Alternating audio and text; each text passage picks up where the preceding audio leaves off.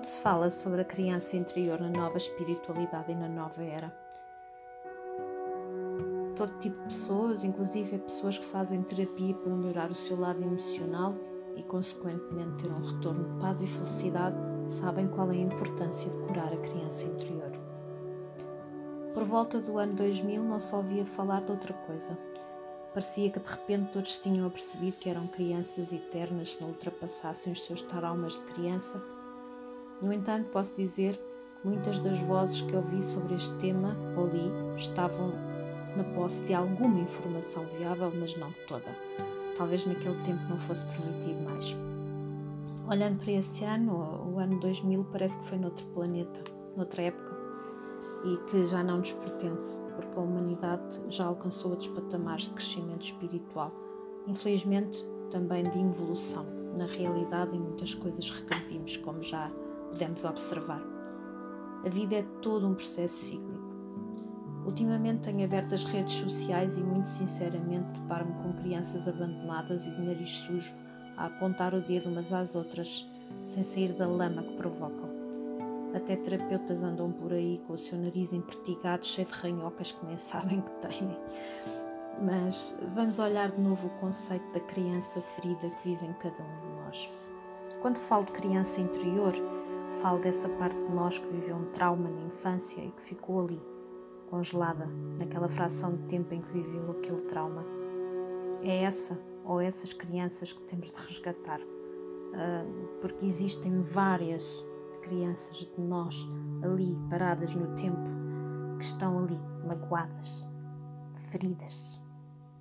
É uma parte magoada e ferida e traumatizada que, enquanto não for integrada, está sempre a sabotar a nossa mente para que no fundo receba a atenção devida sempre que o requeira.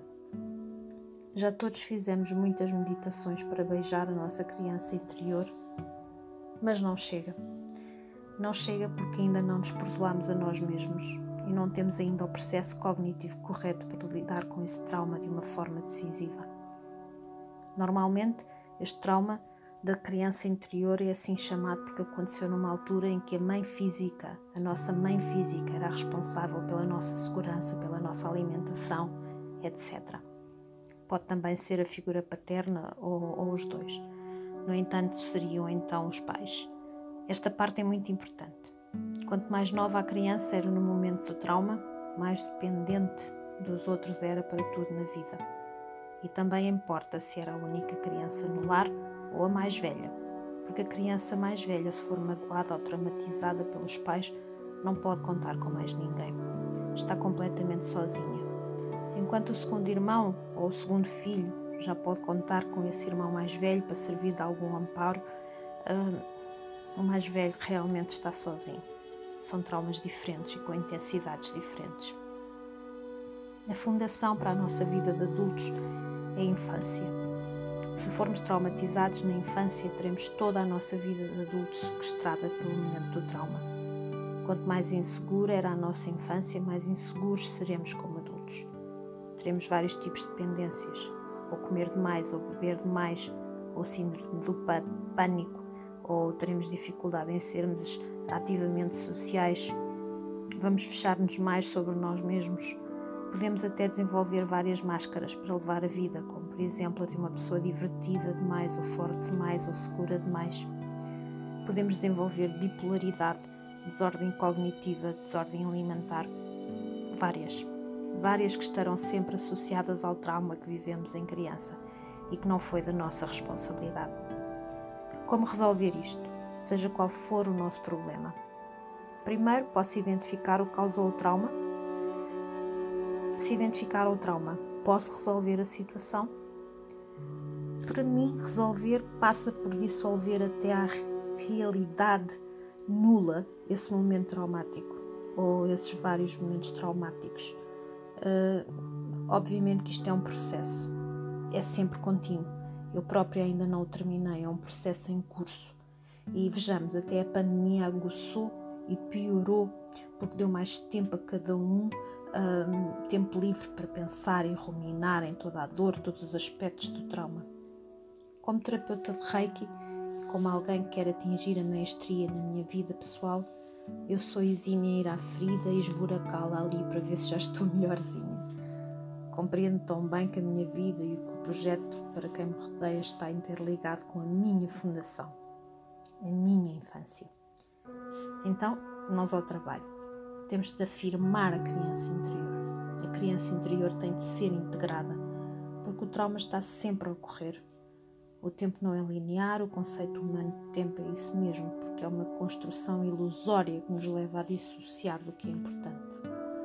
Então, esse momento de mágoa, que podem ser vários, lembrem-se, esse trauma está sempre a ocorrer e está sempre a provocar estragos. Nosso passado está a acompanhar-nos vivamente e molda o nosso futuro e temos de quebrar essa corrente. Para além de nos acompanhar, o trauma criou formas de pensamento tão poderosas que estão sempre ao nosso redor e criou também um sistema de crenças profundas que são a base da nossa programação. Essa programação é como uma cebola, camadas e camadas sobre camadas que vão criando uma poderosa arma contra nós mesmos. Temos de aprender a ir descascando essa cebola e retirar camada a camada até dissolver o trauma. É o trabalho de uma vida, na verdade. Posso mudar a minha vida ao conversar com a minha criança interior como se ela estivesse sentada à minha frente. E cada um de vocês também pode. Podemos então dizer assim: Estou tão feliz que nasceste porque és necessária para a vida neste planeta.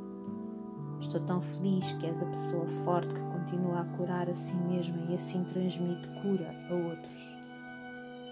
És valiosa. Podes sentir triste. A tristeza é uma emoção, é bom estar feliz, mas a tristeza também é uma emoção, como tal podes senti-la. Mas a culpa não é tua embora tenhas assumido essa culpa porque tomaste os teus pais como seres perfeitos quando não são. A culpa não é tua.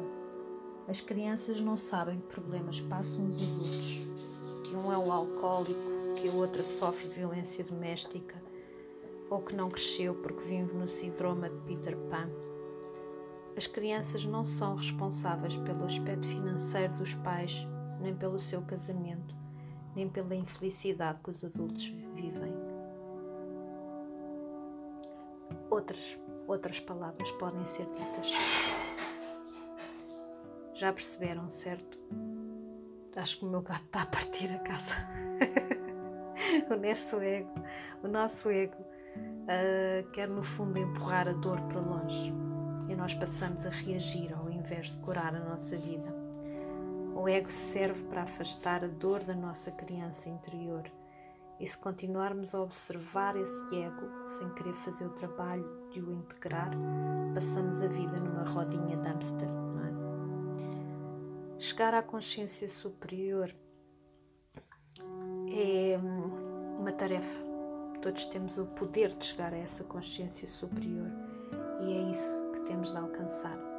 Vamos ultrapassar o ego através da metacognição, da metacognição, ou seja, ir além no conhecimento. Vamos usar o nosso cérebro para, através do lóbulo frontal, dar voz à nossa Mãe Divina, ao nosso Daemon, ao nosso anjo da guarda, o que funcionar para ti, para acarinhar e tratar a criança interior. O que podemos fazer é uma lista de ocasiões, ou das ocasiões, em que a nossa criança interior foi magoada ou traumatizada. Pode ser o momento da morte de um animal querido, uma situação de bullying, uma violência vivenciada ou outra situação. O que temos de fazer é ir ao encontro da nossa criança nesse momento e fornecer-lhe apoio, amor e compreensão. Temos de compreender que o sofrimento é também em si massa energia, peso. Quanto mais sofrimento, mais pesada será a depressão que se pode criar desde a fundação da nossa vida, que é a infância. Não se esqueçam.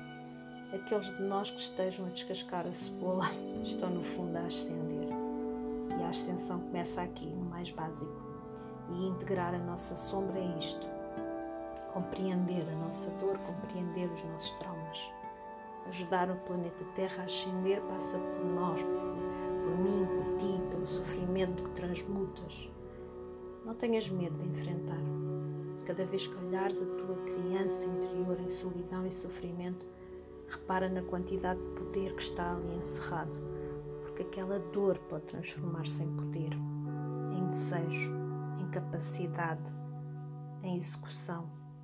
É um combustível precioso para a tua jornada até te tornares numa deusa ou num deus vivo. Vamos ao trabalho.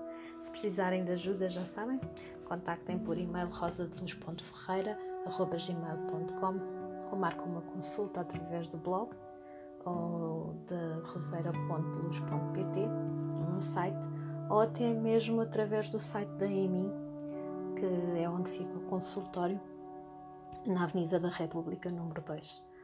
Um, podem contar comigo e vemos até lá.